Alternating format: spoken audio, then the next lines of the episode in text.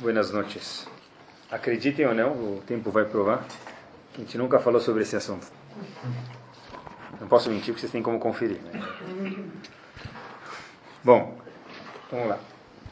Se a gente abrir no, no Sefer Bereshit, mais precisamente em Parashat Toledot, Parashat conta para a gente, a gente teve algumas imaot, quatro imaot. Uma delas era Rivka, e a Torá conta para a gente um elogio sobre Rivka. É incrível, mais uma vez, cada vez que a gente vê a Torá, a gente acha alguma observação. Talvez, eu acho que só tem um, posso estar enganado, mas um objetivo sobre quem era Rivka. Um, objetivo, um, um elogio, melhor dizendo, sobre quem era Rivka. O que, que Rivka tinha de tão especial? Qual era o chance de Rivka? Diz pra gente o Passuco o seguinte, para Chatoledot Rivka. Aí mostra o RG de Rivka. Esse é o elogio que tinha. Bat Betuel Arami, filha de Betuel, Mi Padanaram, que veio de Padanaram, cidade onde ela morava, Achot Lavan Arami, irmã de quem? De Lavan. Esse é o elogio dela. Arami Loleisha. Essa é a mulher que quem pegou como esposa? Yitzhak. O único, se posso estar enganado, mas não achei outro, o único elogio, mais uma vez, que tem sobre Rivka é esse. Irmã desse, filha desse, filha desse. Em outras palavras, em português, irmã do bandido, filha do sequestrador e, e, tia do traficante. Quer dizer, esses os elogios. Betuel era o pai dela, irmã de. Então, na verdade, Rashi fala: olha, mesmo que ela tinha todos esses pormenores, esses por maiores e menores, ainda assim ela ficou como Rivka. Esse é o elogio dela. Mas sei lá, ainda é difícil entender que uma das imadas seja o elogio dela. Então vamos desenrolar o shur e acho que talvez essa seja a resposta, pessoal. Sabem que tem a Torá, fora os mefarshim na Torá, tem o Midrash e Alkut Shimoni. O Midrash ou o Alkut Shimoni contam o que aconteceu atrás dos bastidores, que às vezes a Torá deixa de lado. Tem uma coisa muito difícil de entender. É o seguinte. Se a gente for analisar a história de Moshe Rabbeinu, a gente vê o seguinte. Moshe Rabbeinu, a gente pensa que nasceu do jeito que ficou depois, não é verdade. Moshe Rabbeinu fugiu do faraó no Egito, chegou em Midian e foi jogado aonde? No poço. A Torá não conta isso pra gente. A Torá pula dezenas de anos desde que ele fugiu do Egito até voltar para o Egito de novo como líder. Ele estava em Midian e quem encontrou ele?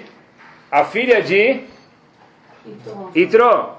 Na verdade, ela, filha de Itró, pegou ele parou, e o pai dela, Itró, falou: Olha, o que esse cara está fazendo aqui, Moshe Rabbeinu?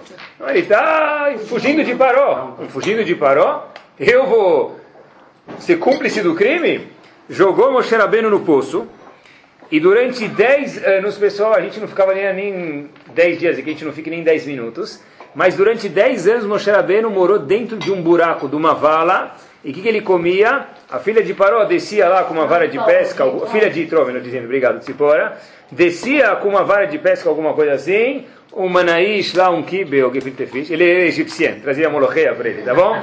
Trazia alguma comida egípcia para ele e ele comia. Era isso que, era isso que Moshe Rabbeinu comeu durante 10 anos. Tá bom. Depois ele teve filhos com Tzipora, voltou para o Egito. E aí o Yalkut Muni conta para a gente o seguinte, uma coisa que não dá para entender. Vayoel Moshe, o Pasuk conta para a gente o seguinte na Torá e o Yalkut explica isso. Vayoel Moshe Lashevet etaish, Moshe Rabbeinu, alguma coisa, não sei o que é Vayoel, a gente não sabe direito, é difícil de entender essa palavra. E ele morou com esse homem chamado Itró, que era o futuro, futuro sogro dele. Vai ter Tziporabito le Moshe. E no fim, Itró deu, depois de 10 anos, no poço, deu a filha dele, Tzipora, para Moshe Rabbeinu casar. Acabou. A palavra Vaioel, Rashi explica de uma forma, mas o Yalkut Moni diz que quer dizer Vaioel. Vaioel é Lashon Shevoah, é uma linguagem que caracteriza uma promessa. Ou mais uma vez, é o seguinte: Moshe Rabbeinu fez uma promessa e casou com Tzipporá. Então Rashi fala qual promessa que ele fez? Muito simples. Que ele só ia sair de Midian a, com a autorização de que consulado? Do sogro. Ele ia passar no consulado do sogro, pegar um visto para sair de Midian. Ele só podia pegar a filha, que ele já tinha casa. Já, lembrem, pessoal, Moshe Rabbeinu morou 10 anos embaixo do poço e casou com a filha de Itró. Mesmo assim, ele teve que fazer uma promessa para Itró que ele só ia sair de Midian se ele tivesse autorização do consulado de Itró para poder sair de lá. Assim diz Urashi. Só que Al-Kut Moni fala que não. Moshe Rabbeinu fez outro tipo de promessa para Itró. Ele fez uma promessa X, ele fez uma promessa, a gente vai ver aqui um segundo, e aí sim ele casou com Tzipora. Qual era a promessa? Vou ler para vocês, pessoal, que dá medo de ler o que está falando mesmo. Mas o Yakut a gente o seguinte, essas palavras. Amarlo chaval alecha davar echad. Kibel alecha davar echad. Shani omer lecha. Disse Tró para Moshe Rabbeinu, olha, receba sobre si uma coisa. O quê? Venino tem lecha leisha. Eu vou dar minha filha para você, Tziporá, como esposa. Amarlo Moshe Mahu. Moshe Rabbeinu falou para Itró, o que, que você quer? Eu aceito o trato. Tudo bem, eu quero casar com tua filha. Qual é a negociação? Amarlo aben shielechat chila e ele. O primeiro filho que você, Moshe Rabbeinu, tiver, vai fazer idolatria. Mikan ve'elach leshem shamayim. Os outros filhos que façam a Avodat Hashem do jeito que você quiser. O primeiro filho vai ser o chefe da idolatria. Qual foi a reação de Moshe Rabbeinu? Vai chavalo Moshe, e assim está escrito, Shemar vai olhar Moshe, Moshe Rabbeinu aceitou.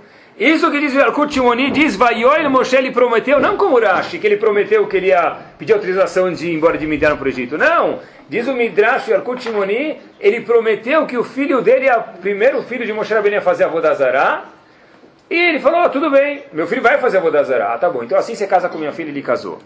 É algo se alguém, se, um, se contasse isso pra gente, jogar um ovo cru na, na testa, na careca dele. Mas aqui o Yalkut Shimoni conta pra gente, tem que ter alguma explicação, pessoal. Rav Dessler fica muito preocupado com isso, no Mirtav Elial. Uma vez Rav Dessler deu um shur na Inglaterra e ele, falou, ele explicou o Midrash da seguinte forma. Rav Dessler falou isso há 63 anos atrás, 1945, pessoal. Ele falou o seguinte. Interessantíssimo. Quando uma pessoa entra num certo ambiente, ele mora num certo ambiente, ele, obviamente, e é impossível que não aconteça com ele, porque se aconteceu com Moshe Rabbeinu, acontece com todo mundo, ele está disposto a tomar sobre si responsabilidade das consequências que o ambiente vão trazer para ele. O que quer dizer isso? Dessler o seguinte, o fato que Moshe Rabbeinu decidiu viver com uma pessoa que era Itró, apesar que ele tinha ainda já largado idolatria, mas ele ainda tinha um pouco de idolatria, assim explica o Rav Dessler. Moshe Rabbeinu, na verdade, pelo fato que ele decidiu morar com Itró, ele falou, olha, eu estou disposto, é um preço que eu tenho que pagar, a incumbir dentro de mim um pouco de pozinho no nível gigante de Moshe Rabbeinu, mas um pouco do cheiro de queimado que a idolatria tem que vai entrar dentro de mim. Porque se eu moro com uma pessoa que vai fazer idolatria, obviamente mil por cento, de alguma forma ou outra, é claro, no nível de Moshe Rabbeinu eu vou sim ser influenciado. Não, e o que aconteceu, né? ele nasceu na casa de idolatria, mas isso aí não tem escolha, aqui ele pode escolher. Então, na verdade, quando, quando, quando o Passuco diz, Vaioi Moshe, Moshe Rabbeinu pro, prometeu para Itró, e o Midrash conta para a gente, assim explica Rav Dester, que Moshe Rabbeinu falou, eu, na verdade, eu aceito que meu filho faça idolatria e com, com esse tnai, com essa condição eu caso com você? É claro que é óbvio, diz Avdesser, é estúpido, permita um tolo pensar que Moshe Rabbeinu falou, eu aceito que meu filho faça idolatria. Ele nunca falou essas palavras. Por isso que a Torá não conta, mas o Midrash vem contar o que? O que está atrás dos bastidores. O que passou dentro do, da psicologia, do, do, do mental de Moshe Rabbeinu. Então, na verdade, diz para a gente o Erkut o seguinte. Moshe Rabbeinu nunca quis isso. Mas Yarkut conta pra gente que é impossível uma pessoa passar numa loja de perfume e não sair perfumado. Eu não quero. Não existe. Não existe passar do lado de um gambá e não sair fedido. Não existe isso. Ah, mas é só migalhas do cheiro. É só migalhas do cheiro. É só um... Mas está certo, mas o cheiro está lá. Todo o tempo que Moshe Rabbeinu estava na casa de Itró, ele estava sujeito ao quê? Pegar o cheiro de idolatria. Então, mais uma vez, quando ela Shimoni assim explica Rav Dester, quando Moshe Rabbeinu, o Itró falou para Moshe Rabbeinu, você promete para mim que teu primeiro filho vai fazer a Vodazará? Moshe Rabbeinu falou sim, ele nunca falou isso explicitamente, mas é claro que subentendeu isso pelo fato de ele morar com Itró, está subentendido que ele vai, um pouco de idolatria vai ficar com ele. Isso houve uma consequência prática de Rav muito grande. Qual a consequência prática? Sabe que Moshe Rabbeinu teve dois filhos. E ele tardou para fazer Brit Milá no filho dele. Perguntou Rav por que ele demorou? consequência do fato de ele morar com o Itró. Pelo fato de ele morar com o Itró e está influenciado por ele, o grande, o gigante, pelo menos Moshe Rabbeinu, o maior dos profetas, foi um pouco influenciado e por isso ele tardou a fazer Brit Milá no filho dele. Rav termina esse, essa sihá que ele deu, essas palavras que ele deu na Inglaterra com as seguintes palavras. Norá leistomen merechasviva.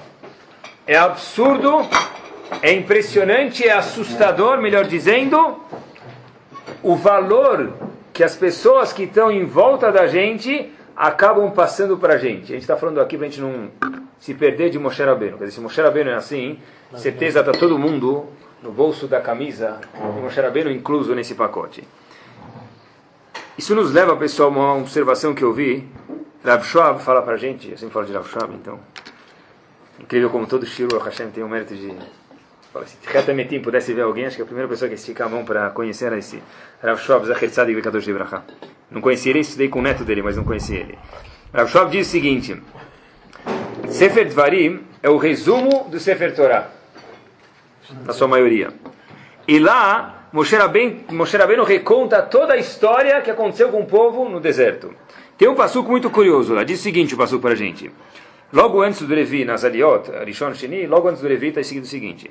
A gente sabe que a história dos Meraglim, dos espiões, e nesse, quando o Moshe Rabbeinu está recontando a história dos Meraglim, dos espiões, que a gente sabe que teve 12, dois não erraram, Kalev e Yoshua, a Torá conta para a gente o seguinte, Moshe Rabbeinu interrompe e fala o seguinte, e Hashem ficou bravo comigo por causa de vocês. Pergunta a Yoshua, que? Meraglim e Hashem fica bravo comigo, Moshe Rabbeinu não tem nada a ver. Meraglim foi numa época, e Moshe Rabbeinu ficou, na verdade, Hashem ficou bravo com Moshe Rabbeinu dezenas, anos depois, por quê? Porque ele bateu na pedra, a famosa história. Por que, que Moshe Rabbeinu, quando reconta a história, coloca tudo junto? Meraglim, ai saibam vocês, Meraglim, que Hashem ficou bravo comigo por causa de vocês. Como por causa de vocês? São dois episódios distintos, que não tem nada a ver um com o outro. Qual a conexão? Por que, que Moshe Rabbeinu conta um do lado do outro? O fato que Moshe Rabbeinu não entrou é porque ele bateu na pedra. Conta pra gente Rav Schwab, não é verdade. Os planos de Hashem era que o povo saísse do Egito e fosse imediatamente para Israel. Parasse no Har Sinai, trocasse de avião, pegasse o avião da Torá e aterrizasse em Israel. Esses eram os planos de Akadosh Baruch Até que o quê? O povo ficou 40 anos fazendo turismo no deserto. Por que isso? que causou esse atraso em entrar na terra de Israel, todo mundo sabe, a história dos, história dos Meraglim, o Reta Meraglim. Moshe Rabbeinu está falando o seguinte, olha, olha que fantástico. Eu acabei de tanto tempo ficar com um povo cabeça dura como vocês, que fizeram o pecado dos Meraglim, que foi grave demais, sendo influenciado por vocês, e por causa disso não entrei na terra de Israel. Ou seja, quando Moshe Rabbeinu contou, olha que forte, para o povo, se a gente olhar em Sefer Dvarim, logo antes de Levi, na primeira paraxá de Sefer Dvarim, Moshe Rabbeinu reconta a paraxá de Meraglim e fala, foi por causa de vocês que eu não entrei? Mas não tem nada a ver, Meraglim aconteceu e o Moshe Rabbeinu não entrou porque ele bateu na pedra anos depois. Resposta não. Pelo fato que Moshe Rabbeinu ficou 40 anos vivendo com esse tipo de gente que errava, e errava e errava, Moshe Rabbeinu acabou por osmose sendo influenciado pela comunidade que morava em volta dele. Ele falou, e a Torá escreve isso, a gente lê isso todo ano, por causa de vocês eu não entrei na terra de Israel. Fui influenciado porque pelo que eu fiz com vocês.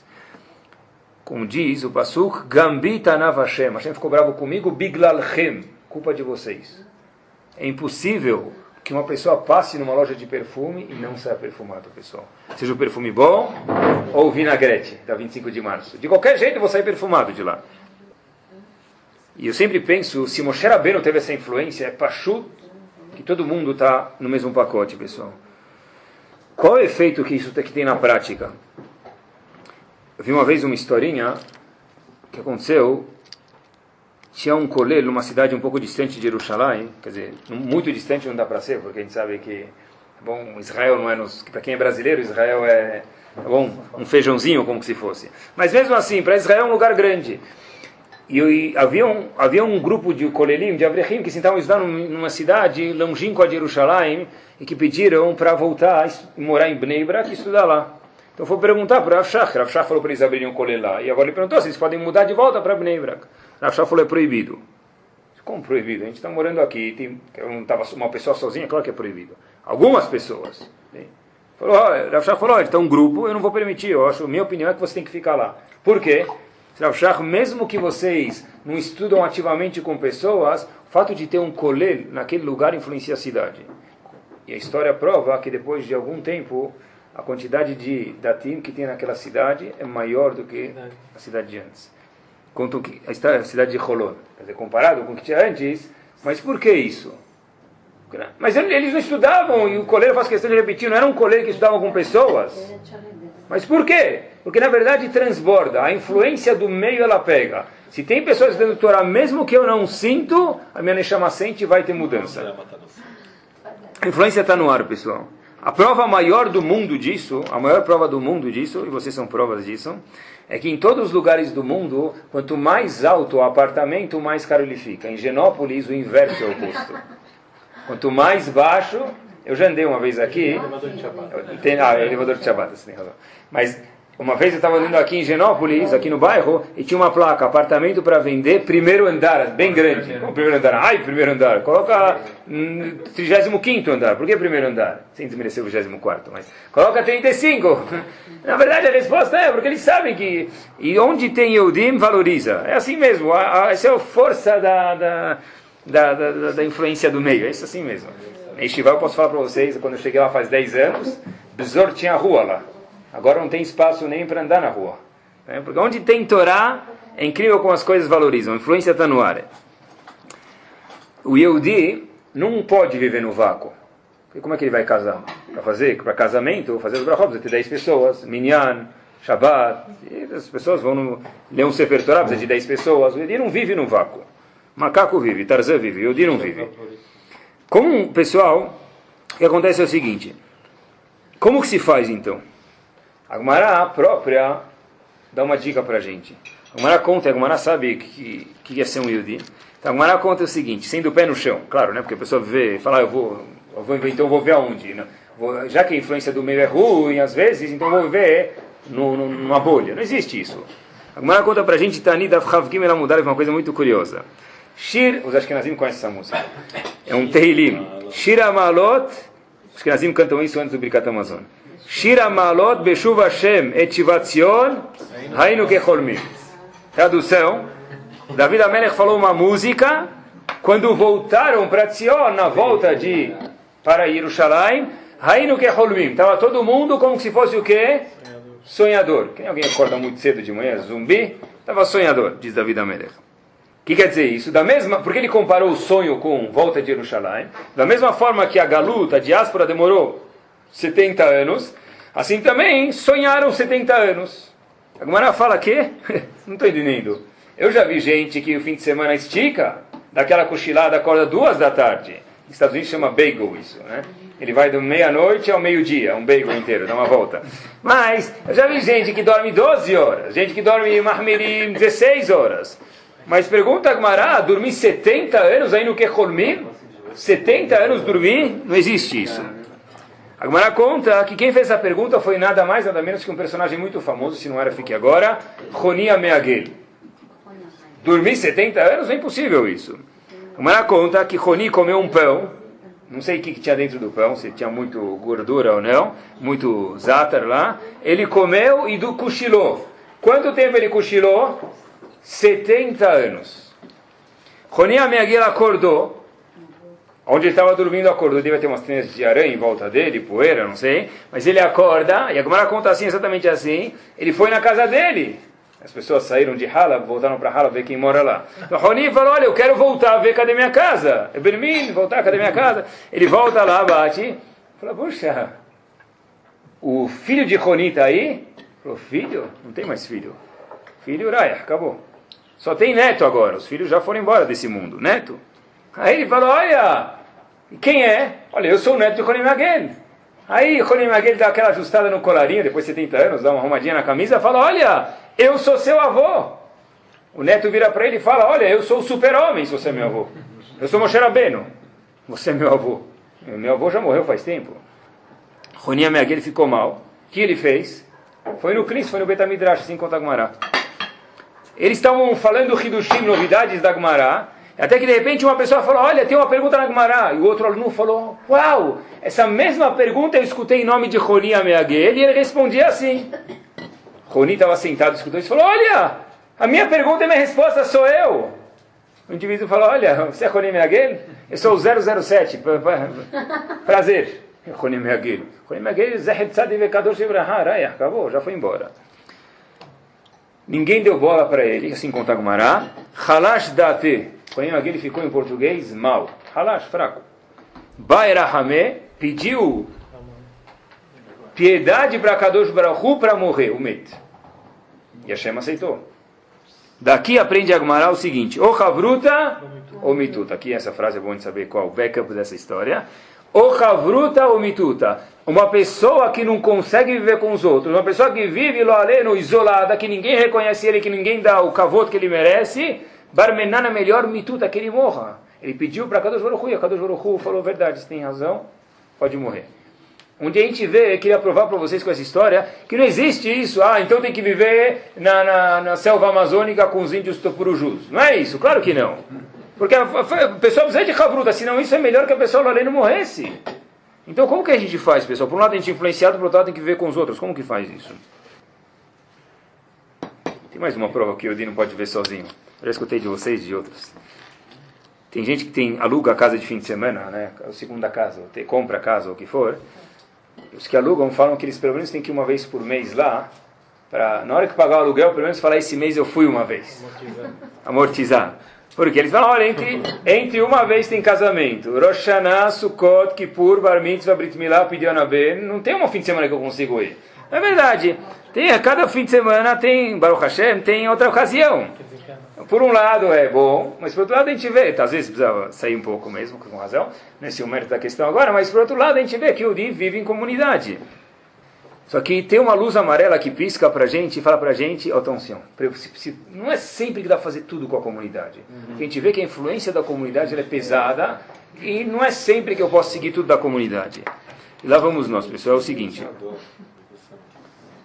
Quem falou isso uma vez foi Rav Shvadron, ele fez uma pergunta sobre uma história que a gente conhece.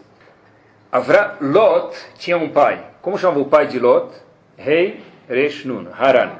Haran era o pai de Lot. Lot era sobrinho de Avram Avinu. Avram Avinu, a história conta pra gente que Avram Avinu foi jogado no fogo. Logo antes de ele ser jogado no fogo, apareceu o indivíduo Haran, que era mais uma vez pai de Lot, e falou o seguinte: se Avram Avinu ganhar, vamos lá? Eu estou com ele, mas que se eu estou com ele, eu vou entrar no forno de roupa e tudo. Alguém já colocou o dedo perto do forno? Ai, queimou. Ai, uma semana para dermatologista, não sei, não é? Ai, o que eu faço? Pergunta para a esposa tem mais força que a gente, a gente fica mais fresco. Passa a pasta de dente, não sei o que lá. É homem é mais fresco. Então Haran, o que, que ele fez? Entrou dentro do fogão. Só que ele falou: olha, isso só vou entrar se Abraão ganhar. Porém, se outro lado do time, que era Nimrod, o chefe da Vodazara da idolatria, ganhar, porque Avram Avinu morrer, aí eu vou no time dele. Sim, conta a história. Avram Avinu entra no fogo, sai intacto do fogo. Esse é um dos testes de Avram Avinu. E Haran fala, olha, eu estou com Abraão.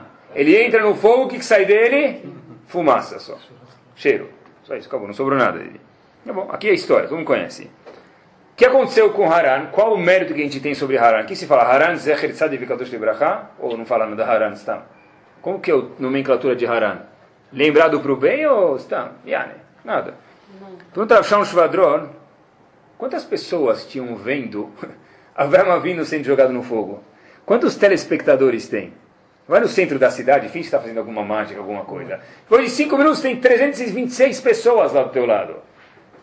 Está cheio de gente. Diz Rav Shalom Shvadron, certeza, e ele prova isso, que tinham algumas pessoas em volta de quem? De Avram Avinu. O único tzadik que falou, eu vou com Avram Avinu se ele ganhar, foi quem? Haran. E a gente fica falando mal de Haran? Lashon Haram, se chama isso. Por que que Haran não foi considerado como uma das pessoas que morreu al Kiddush Hashem? Um monte de gente estava lá, não fez nada. Tá certo que Haran não foi que nem Avram Avinu, ele não é um dos avós, não é um dos patriarcas, mas ele ainda é Haran. Mas todo mundo estava lá do lado e não fez nada. Ninguém fez nada, Haran é pior do que eles, por quê? Pelo menos que ele não morresse, saísse do fogo, tá bom, é um dos avós, pelo menos que ele não morresse. Ele falou senão ele vai no time do Nimrod, não é que tá Os outros não falaram nada, nem saíram, voltaram para casa, foram ver a novela das oito, igual, não mudou nada. Tá bom, mas ele deu condição, ou para esse lado, ou para outro. Mas não por que isso é pior do que alguém que não faz 100%? nada? Essa é a pergunta. Ele, ele se colocou no forno, os outros falaram, eu não vou me colocar no forno, nem se Abraão Avinu ganhar, eu não vou me colocar no forno também. Essa é a pergunta. Falou, olha, um monte de gente estava lá do lado, quem pediu a opinião de Haran? Ninguém pediu opinião dele. Ele que se prontificou. Rav Shalom Shvadron é o seguinte, tem dois times aqui. Até Avram Avinu entrar no fogo, e depois que ele entrou no fogo, antes de Haran tinham dois times. Avram Avinu versus Rapa, que era Rapa, Nimrod e companhia. Haviam dois times. é- Pessoas que estudam em Avram Avinu, a gente aposta em você, que era só ele próprio que apostava em si. E havia Haran, que era o grupo dele que torcia, Nimrod, e, Haran não, desculpa, Nimrod, e toda a idolatria. Haran, Haran, o que, que ele fez?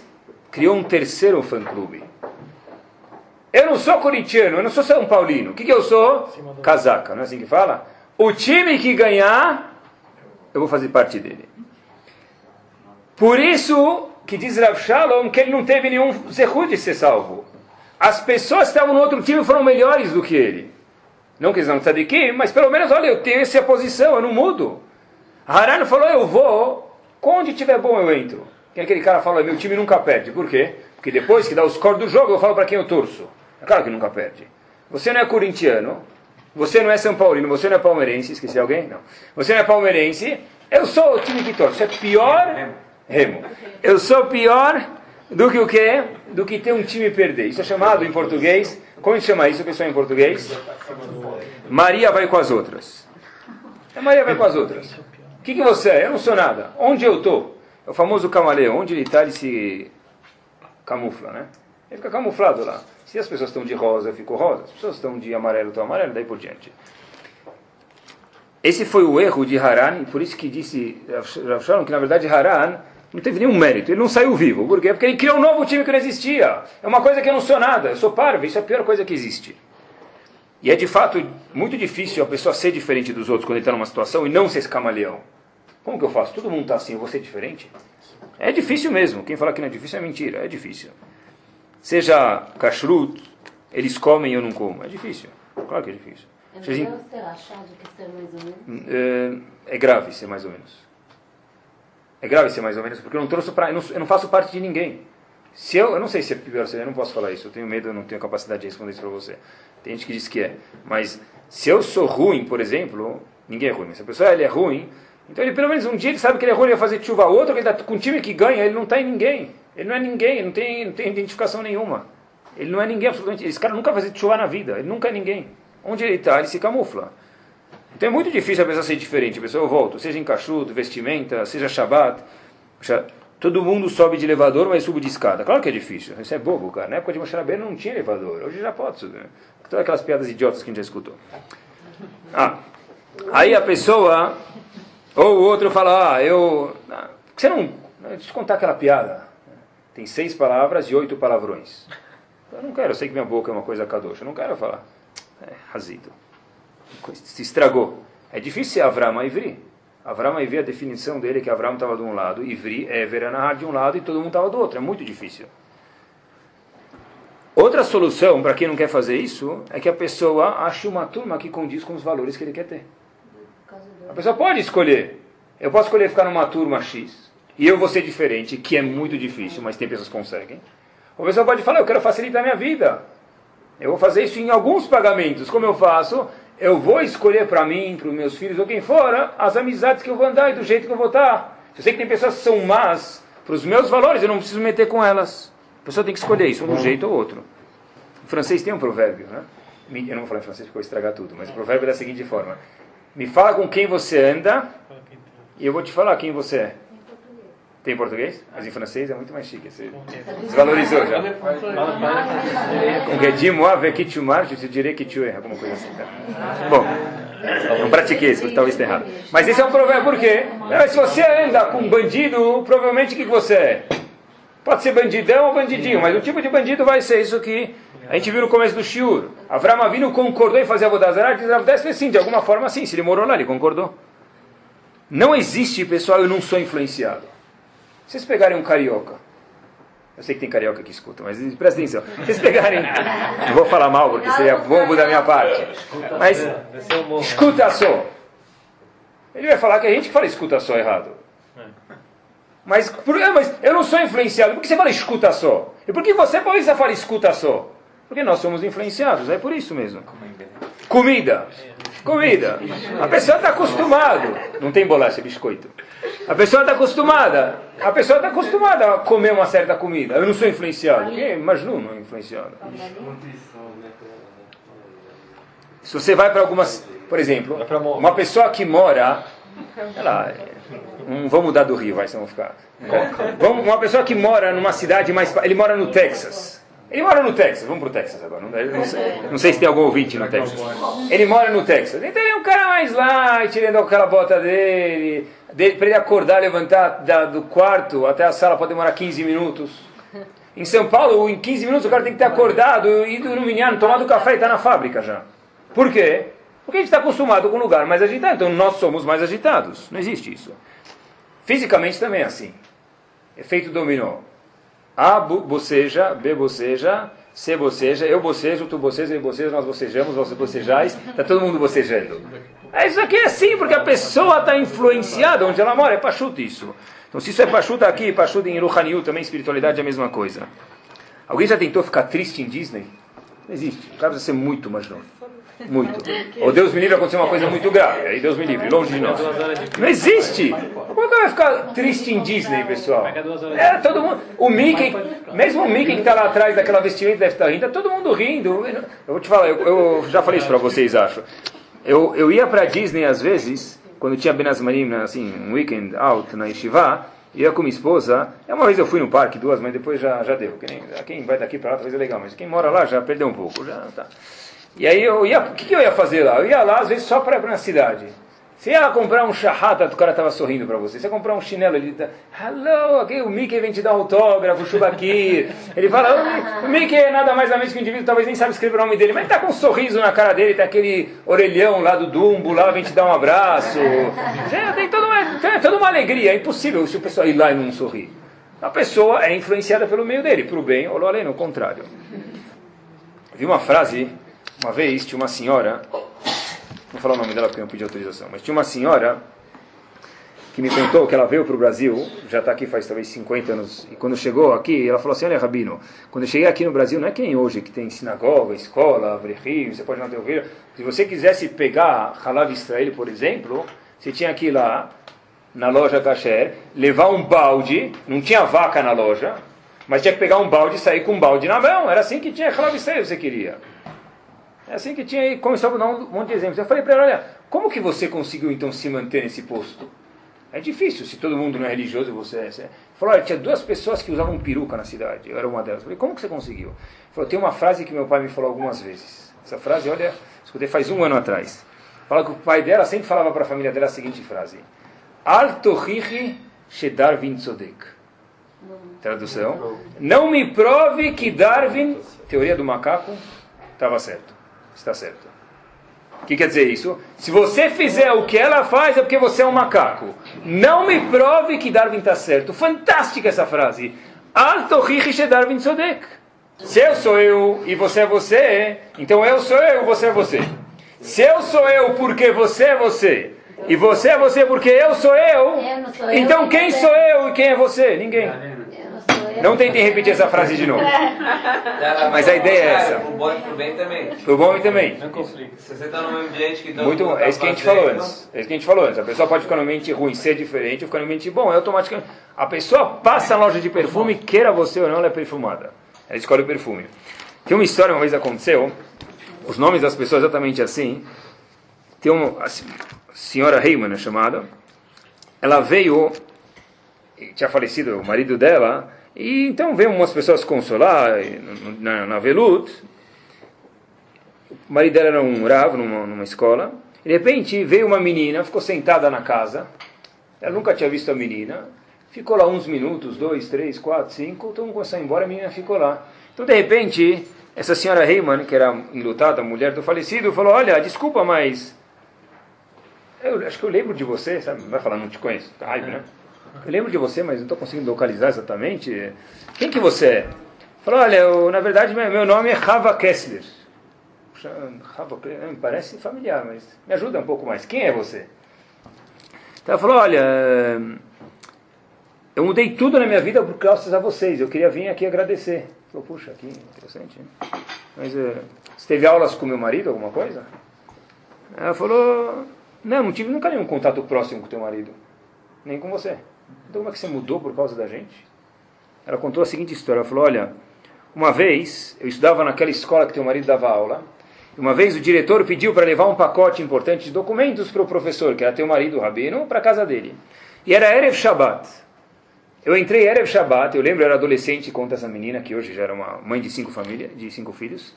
E ela conta que ela foi trazer esses documentos para a casa do falecido.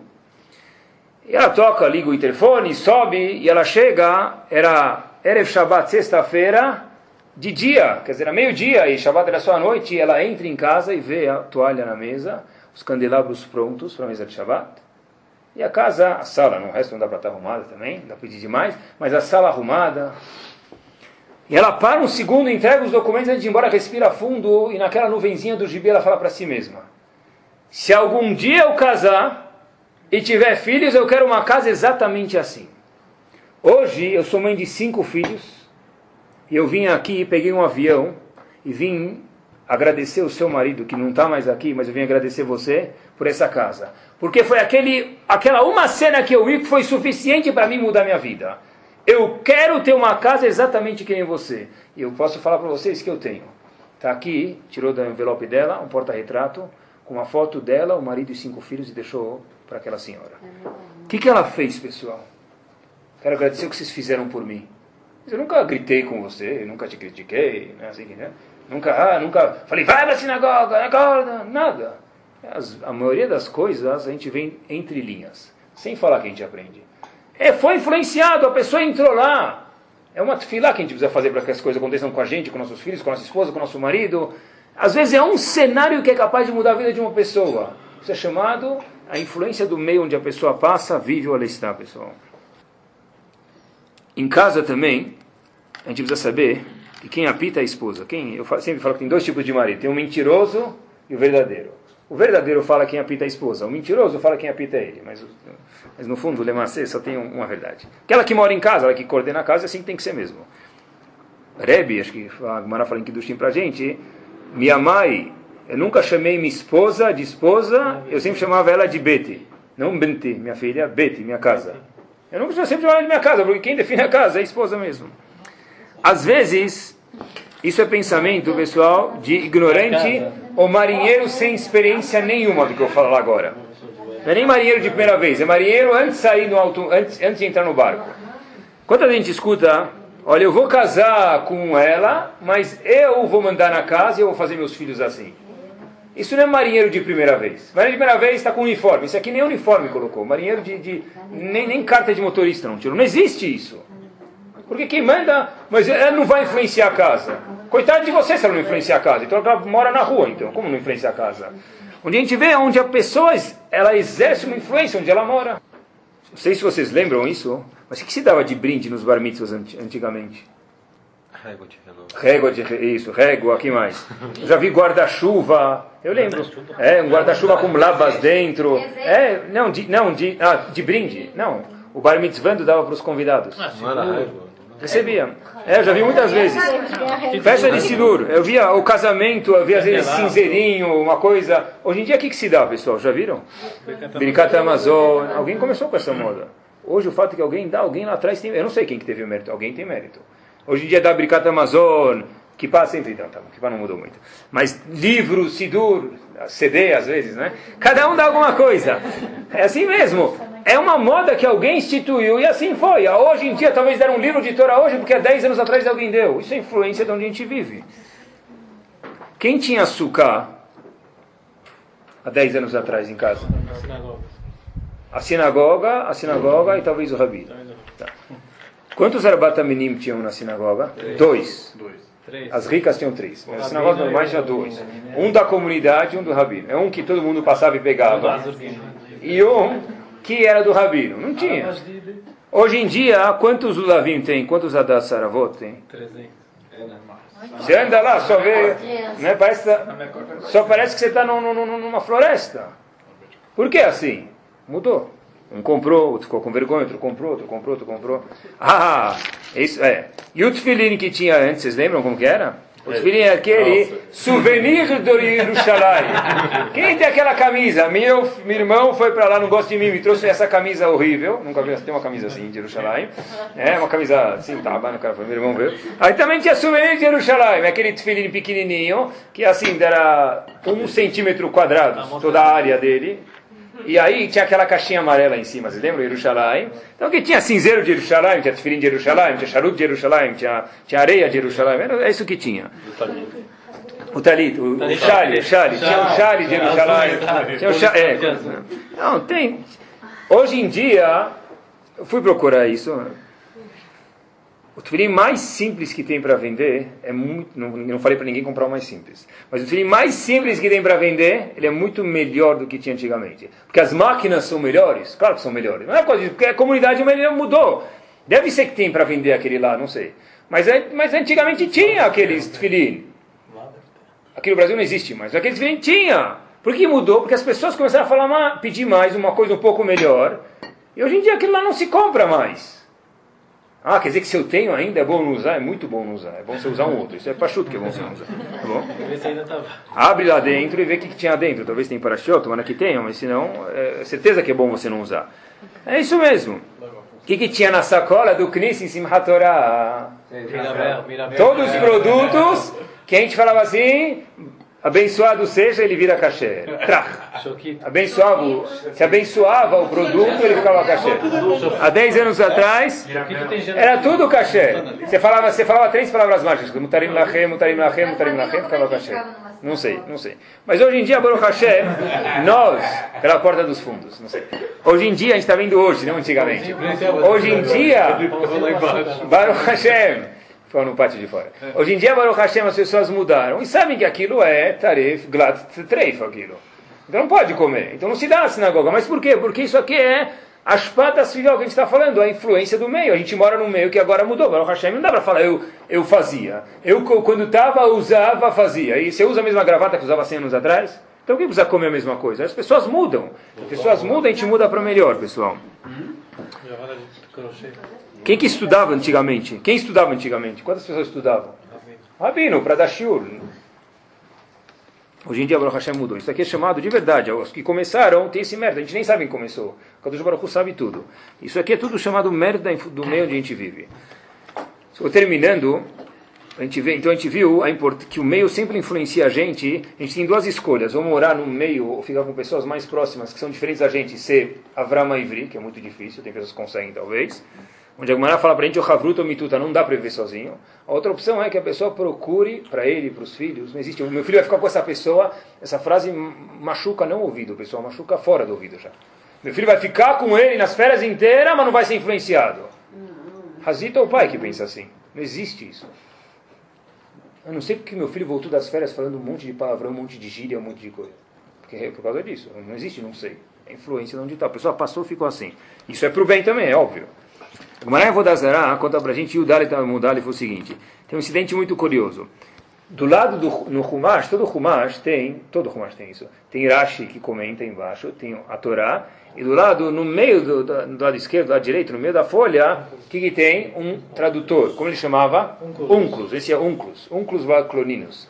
Unclus é o nome dele. Unclus não era Yehudi. Unclus era um guerreiro, um convertido. A Gemara conta que Unclus se converteu, a Vodazara, essa Gemara, e conta que o Czar ficou bravo com isso. Ele era amigo do Czar. Agora você vai tomar partido pro lado dos Yehudi, fica feio pro Czar. O Czar falou, olha, chama lá, vamos mandar um grupo de gente lá, chama ele para ver o que aconteceu, se está tudo bem, volta para cá. Muda, volta atrás. Tá bom, mandaram chamar ele. O exército chega lá e Unclus fala, olha, o que vocês querem? Não, vim aqui, o Czar te mandou, falou, poxa, estou estudando aqui. Falou, olha, olha que eu vi aqui, eu me converti e tal, queria mostrar um pedaço do Talmud para vocês. Também. É isso, não acredito. Sentaram, todo mundo começou a falar oi, oi, oi, oi, oi, oi, oi, oi, oi, oi, oi, oi, volta o Czar e fala o quê? Ninguém volta para o Czar. Chuva aqui, o que aconteceu? Não, até agora eles também querem fazer virar Yudim. Não. Aí o Czar manda outro batalhão, chama Unclus. Só que, dessa vez, não sou trouxa, não fala nada com ele. Não pode mais falar com ele. Aí ele falou, tudo bem. Aí Unclus começou a falar, olha, eu queria contar uma coisa mundana, muito curiosa para vocês. Poxa, mundana pode, nada de Torá pode. Aí ele começou a mostrar a grandeza de Ben Israel no mundo e tal. Poxa, o Ben Israel é tão importante assim? A gente quer fazer virar que nem você. Então agora metade do batalhão de, do estava onde? Oi, oi, oi, oi, oi, e um estava dando tiro para eles. Terceira e última vez, que acontece? O Czar fala, olha, essa última tentativa, mas eu tive, não fala nem de política, nem economia, nem religião, nem nada. Entra lá, do jeito que você entrou, você sai. Traz esse cara, Unclus, para mim, que eu quero conversar com ele. Vai lá o batalhão do Czar, chega lá, Unclus está saindo, está o Libalek, a Tini Bosek, deu um beijo na mesa e saiu. O que, que, que o senhor está beijando aí? Ele começou a explicar como beijando. O que, estou beijando? É. Vocês já viram uma coisa dessa? Normalmente, quem fica na frente do exército, quem que é o descascador de batata, lá, o soldado raso. Aqui quem fica fora das casas, protegendo a casa, é quem? Deus. Por isso que eu estou beijando a mezuzá. Uh, se é assim, Hashem Shmortzet Chaboecha Me'atav Adolam. Se é assim, a gente vai ficar. E é claro que o Czar desistiu. E o que aconteceu? Nunca mais chamou Unclus, esse grupo ficou lá. O que a Gemara vem contar pra gente com isso, pessoal? A pessoa vai perto de uma pessoa boa, não é piada aqui, não é alegoria. Aconteceu essa história. O Czar perdeu. A pessoa quando vai perto de alguém é influenciado. Essa história aconteceu no Talmud e aconteceu há poucos anos atrás em Israel de novo. O exército de Israel, uma das paradas que eles faziam era ir para Yeshiva de Ponovitch, em Bnei Brak. Os soldados iam lá, quem as pessoas vão no Kotel visitar, vão comer falafel, shawarma, um dos pontos turísticos do exército era ir visitar uma Yeshiva, Yeshiva escolhida, Yeshiva de Ponovitch, eles ficavam lá parados. Tem uma pessoa que me contou, ele estudou lá e viu isso algumas vezes durante alguns anos. Ficavam parados e iam embora faziam nada, não tinham shiur, não tinha nada, só viam assim, cinco minutos, fechavam o olho, ficavam olhando as pessoas estudando e iam embora. Depois de alguns anos, o exército proibiu que eles fossem para Yeshiva. Por quê? Muitas das pessoas que foram lá faziam chuva.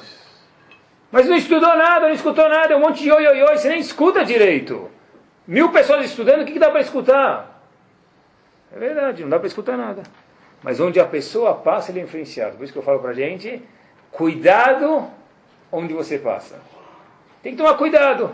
Onde a pessoa passa, ele tem que tomar cuidado. Onde a pessoa passar, ele é influenciado.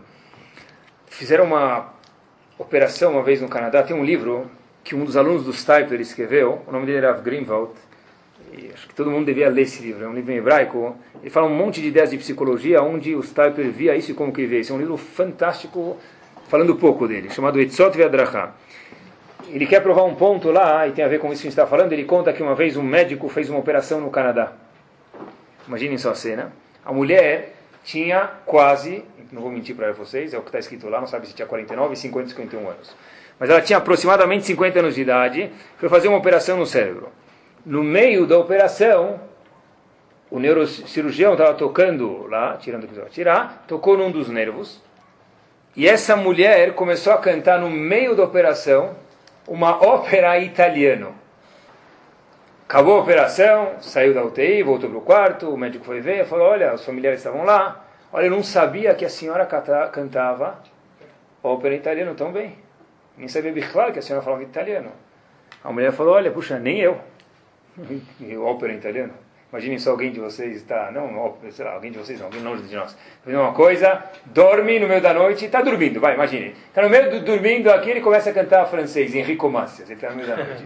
Imagina, coitado dos vizinhos dele, né? É, pessoal? A mulher começou a cantar italiano. Ela falou, também não sei que eu sabia italiano. A pesquisa verídica, o que aconteceu? Pesquisaram, pesquisaram, pesquisaram. Essa mulher, quando era adolescente, foi uma vez no teatro, ela escutou uma peça de música de ópera italiana que ela adorava, e ela nem sabia que ela sabia cantar italiano, e no meio da operação, quando tocaram no ponto, ficou lá.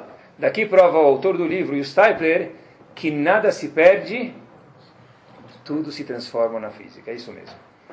Que nem no computador. Você quer apagar uma coisa, você joga para onde? Vai para a lixeira. Se você quer tirar da lixeira, tem que apagar de novo. No cérebro não existe tirar da lixeira. Eu posso pegar alguma coisa e jogar para a lixeira. Pode ficar dormindo, alguma hora vai voltar. Mas da lixeira para fora é impossível. Se chama inconsciente. Inconsciente fica na pessoa, obrigado. Isso fica na pessoa no inconsciente. Esse inconsciente alguma vez acaba voltando e gerando algum, alguma consciência na pessoa para fazer alguma coisa. Nada se perde na pessoa, pessoal. Tudo se transforma. É- Eu acho que essa é a resposta para.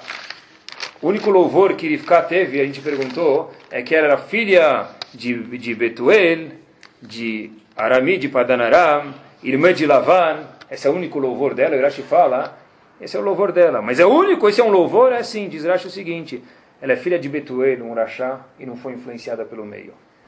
Padanaram, as pessoas eram Rechaim, onde ela morava, malvados, ela não foi influenciada pelo meio. Irmã de Lavan, que de Lavan, de branco só tinha um nome, porque ele era um Rashá, a gente sabe.